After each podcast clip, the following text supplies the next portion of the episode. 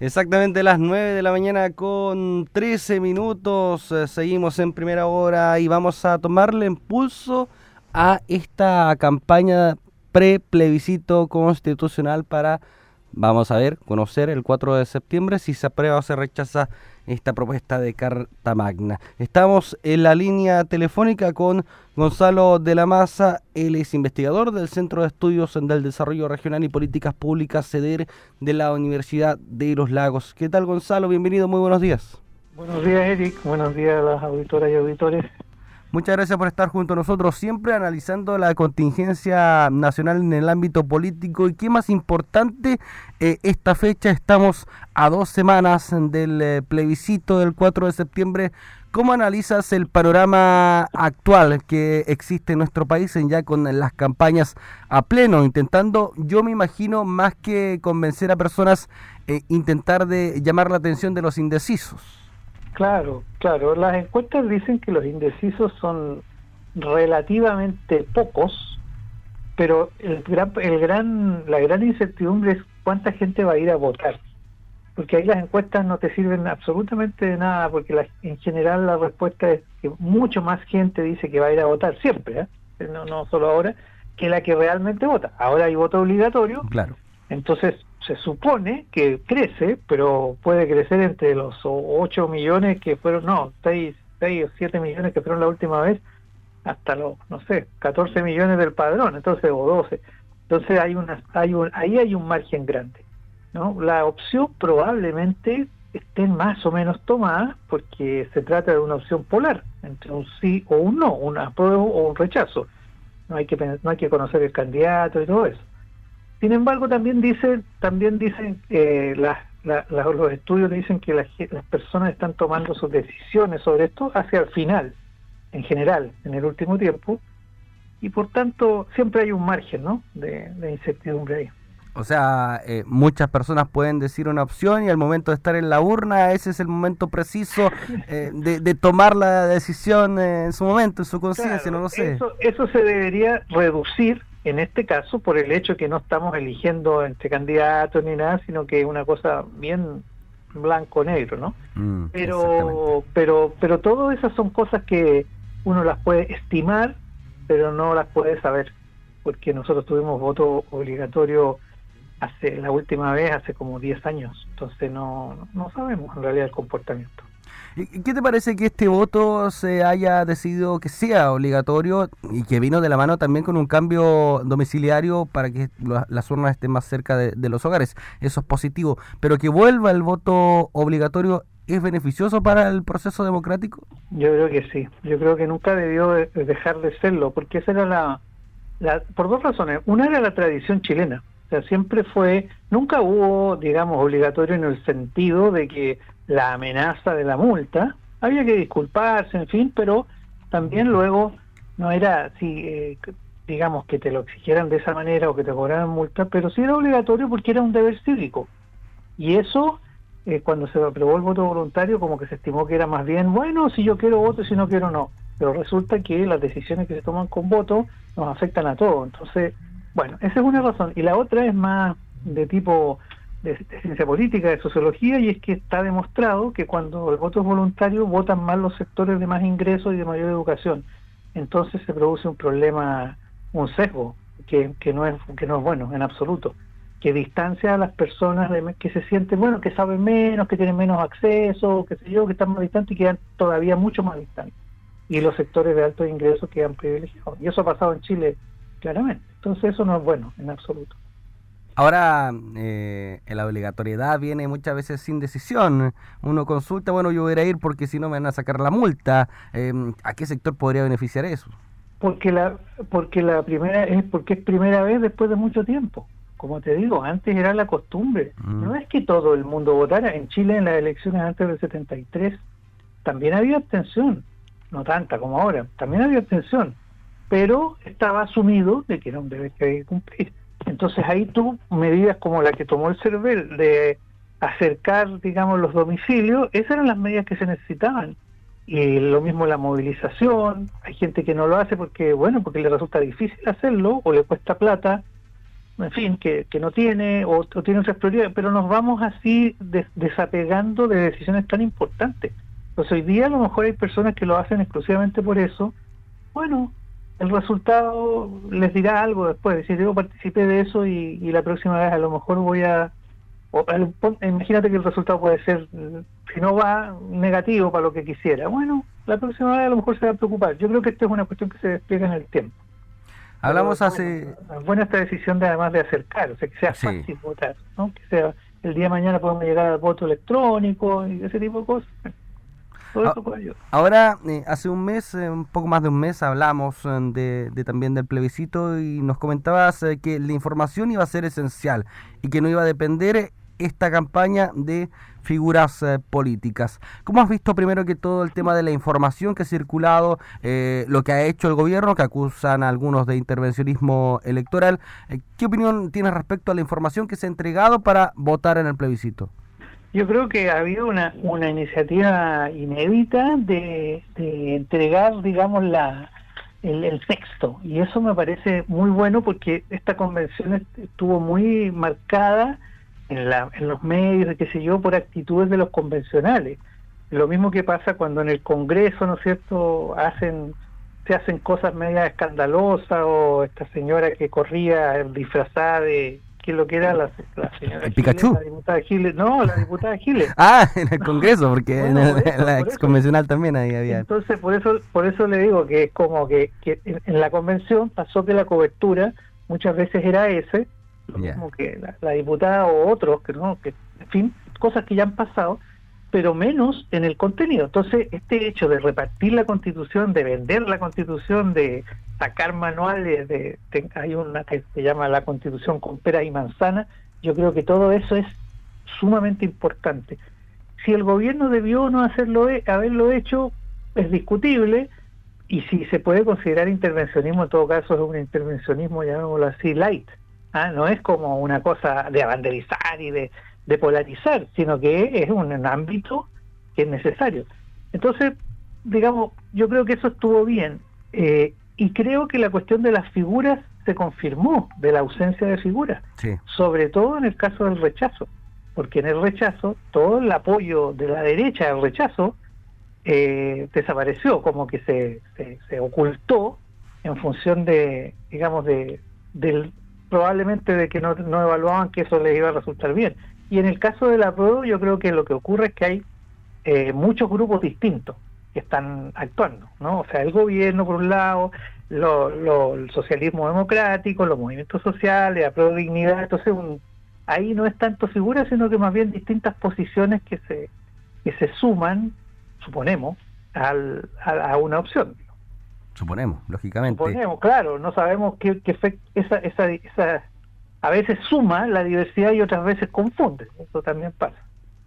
Ahora, hablaron, hablaron los expresidentes de nuestro país, ¿ah? Eh, todos dieron su opción, eh, menos uno, a eso iba, menos uno, el último, Sebastián Piñera. ¿Le habrán dicho que no hable? Porque me, eh, aquí en este mismo estudio hablamos con el senador Iván Moreira en su momento y dijo que el presidente no iba a hablar, ¿no? ¿Para qué?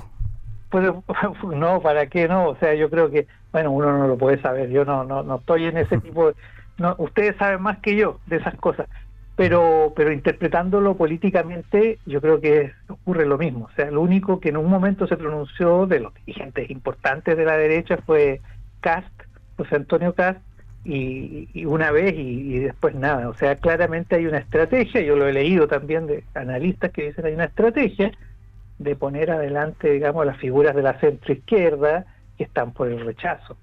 Lo cual es inteligente porque porque es como no pero también es pero también ah, mira quiero decir una cosa que me parece complicada con respecto a la actitud de Piñera y de otros que nosotros necesitamos reducir la incertidumbre eh, porque estamos cambiando constitución o no si no cambiamos constitución volvemos a la anterior pero dice no se va a reformar no sabemos en cuánto. Entonces eh, yo creo que una actitud responsable de cualquier liderazgo es eh, señalar sus puntos. Yo, por ejemplo, como lo hizo el expresidente Lago, que no, no ha expresado así con claridad que esté por el apruebo, pero hizo valer su posición.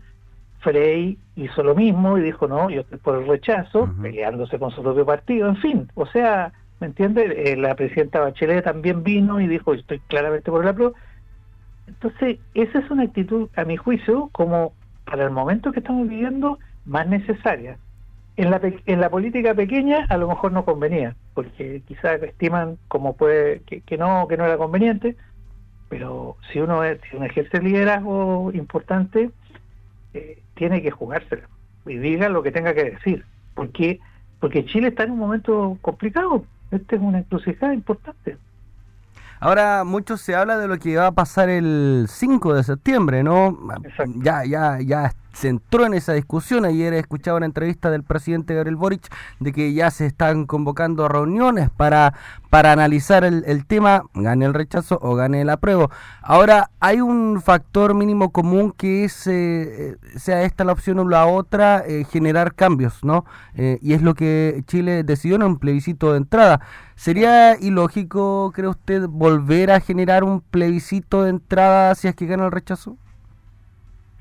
Eh, si uno va a la letra de la reforma constitucional del capítulo 15 de la Constitución que se modificó, eh, claro, eh, no dice que haya que hacer un plebiscito si gana el rechazo, porque no se puso en esa, en esa opción. Pero desde el punto de vista político, parece de toda lógica que si hubo una adhesión tan grande al, en, el, en, el, en el primer plebiscito a tener una nueva constitución, antes de saber el contenido y hacerlo a través de, una convención electa, sería muy contraproducente a mi juicio eh, decir no, es que lo vamos a hacer de otra manera, lo vamos a hacer ahora de una manera, ¿y porque ¿quién podría decidir de esa manera? La tendría que decidir el Congreso mm. y el y la mira y la convención se dice que tiene poca adhesión, que la gente no le gustó, en fin, pero el Congreso tiene mucho menos adhesión todavía. O sea, la, la, convención era como 30% o 25% y la del Congreso como 5%. Entonces, eh, hay un problema de legitimidad. Eh, sería muy difícil que, y eso es un problema ahora que va a venir, porque, porque el Congreso no va a ser las figuras que han aparecido en la franja quienes van a decidir lo que se haga, lo van a ser los parlamentarios, los que tienen peso en el Parlamento. Y eso eh, ellos pueden decidir, pero tienen que decidir pensando en, la, en la ciudadanía. Si no lo hacen así, se pueden producir situaciones muy difíciles, porque porque puede haber mucha mucha fricción. Tienen que ser muy maduros. Por eso es que te digo lo del liderazgo. O sea que en general los líderes tienen responsabilidad. Y en este caso parece de toda sensatez decir que hay que ir a una nueva convención o a una forma electa, digamos, eso sería como el mínimo. Si hay que hacer un plebiscito de entrada, podría ser, pero no creo que sea lo fundamental. Lo fundamental es que cualquier alternativa que se haga sea o que se apruebe lo que ya se lo que ya se elaboró o si se rechaza que se abra un, un diálogo amplio como el que tuvo la convención digamos, y que se y que se generen consensos grandes como los que tuvo la convención. Que existan los cuatro séptimos en un futuro próximo. Beneficia a ambos sectores eh, tanto la prueba del rechazo en, en la medida de generar cambios en lo, de nuevo, pues en lo coyuntural beneficia el rechazo, porque, porque le permite decir que van a haber cambios. Porque el rechazo significa, en rigor, volvemos a la constitución actual, que, que todos dicen, incluidos sus propios partidarios, que ya no, ya no más. Entonces, muestra que hay una alternativa.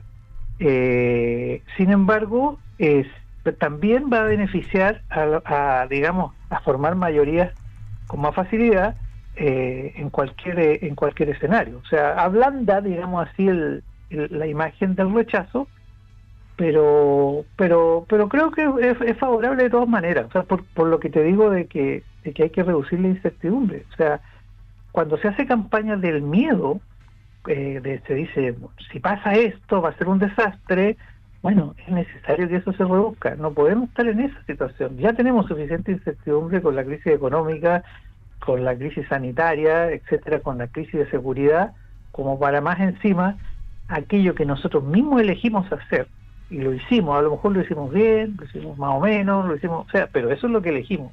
Eso, o sea, hay que ser responsable con eso también. En ese sentido se diga, bueno, muy bien, si no gana, igual tenemos, vamos a tomar medidas, me parece bien, puesto que es, un, es una buena medida, digamos.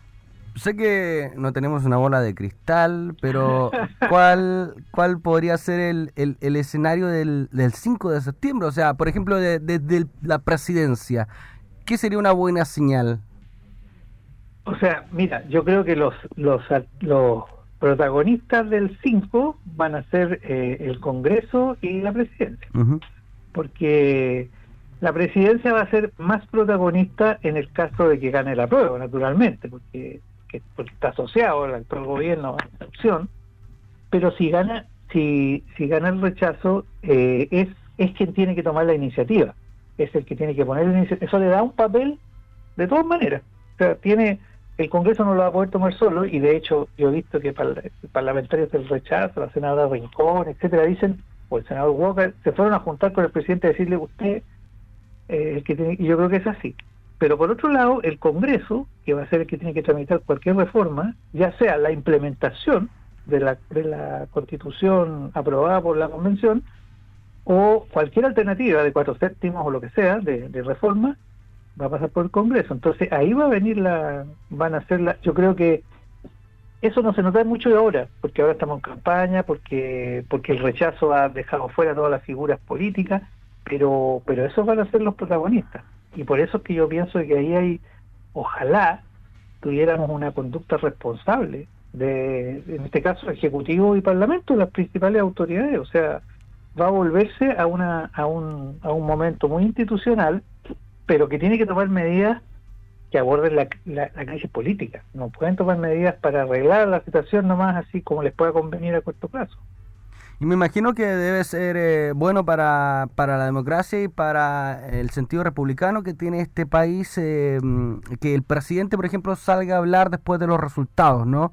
Pero con la misma templanza de que si ganara la prueba o rechazo, para no generar también eh, incertidumbre en la población.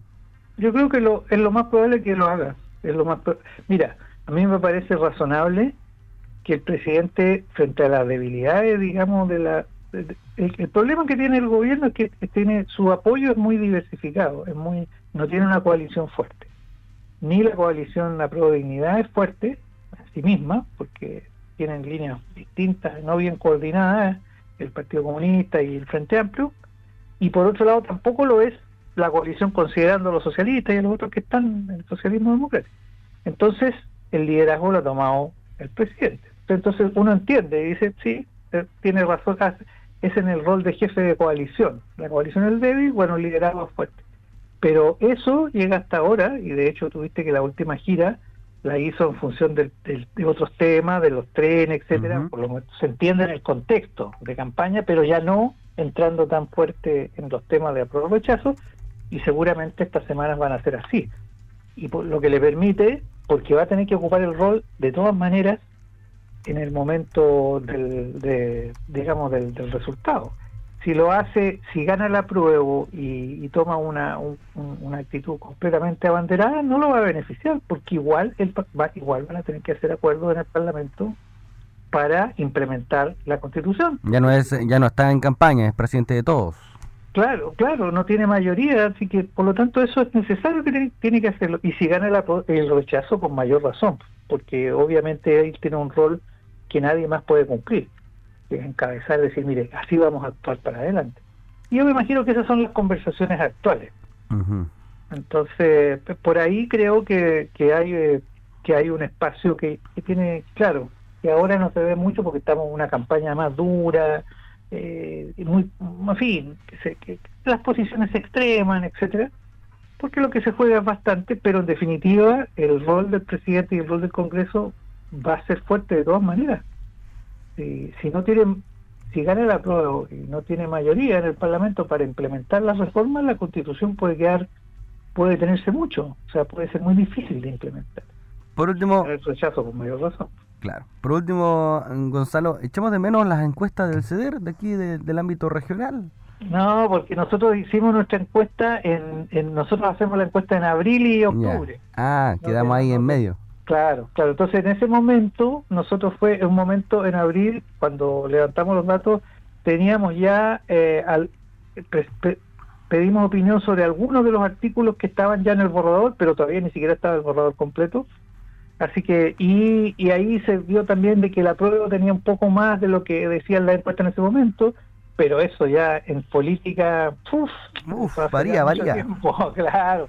nosotros, yo por eso insisto mucho, no, no tenemos un dispositivo de encuesta electoral, sino más bien de irle tomando el pulso a la región. Y ahora en octubre, ya post plebiscito, haremos una nueva encuesta de cómo está la opinión regional con respecto a lo que viene. Yo creo que no hay que la, universidad tiene esa misión y, esperamos seguirla cumpliendo. Me parece. Gonzalo de la Maza, investigador del Centro de Estudios del Desarrollo Regional y Políticas Públicas de la Universidad de los Lagos, hablando aquí en primera hora previo al plebiscito. Muchas gracias, que esté muy bien. Un gusto como siempre, Eric. Hasta pronto. Buenos días. Chao.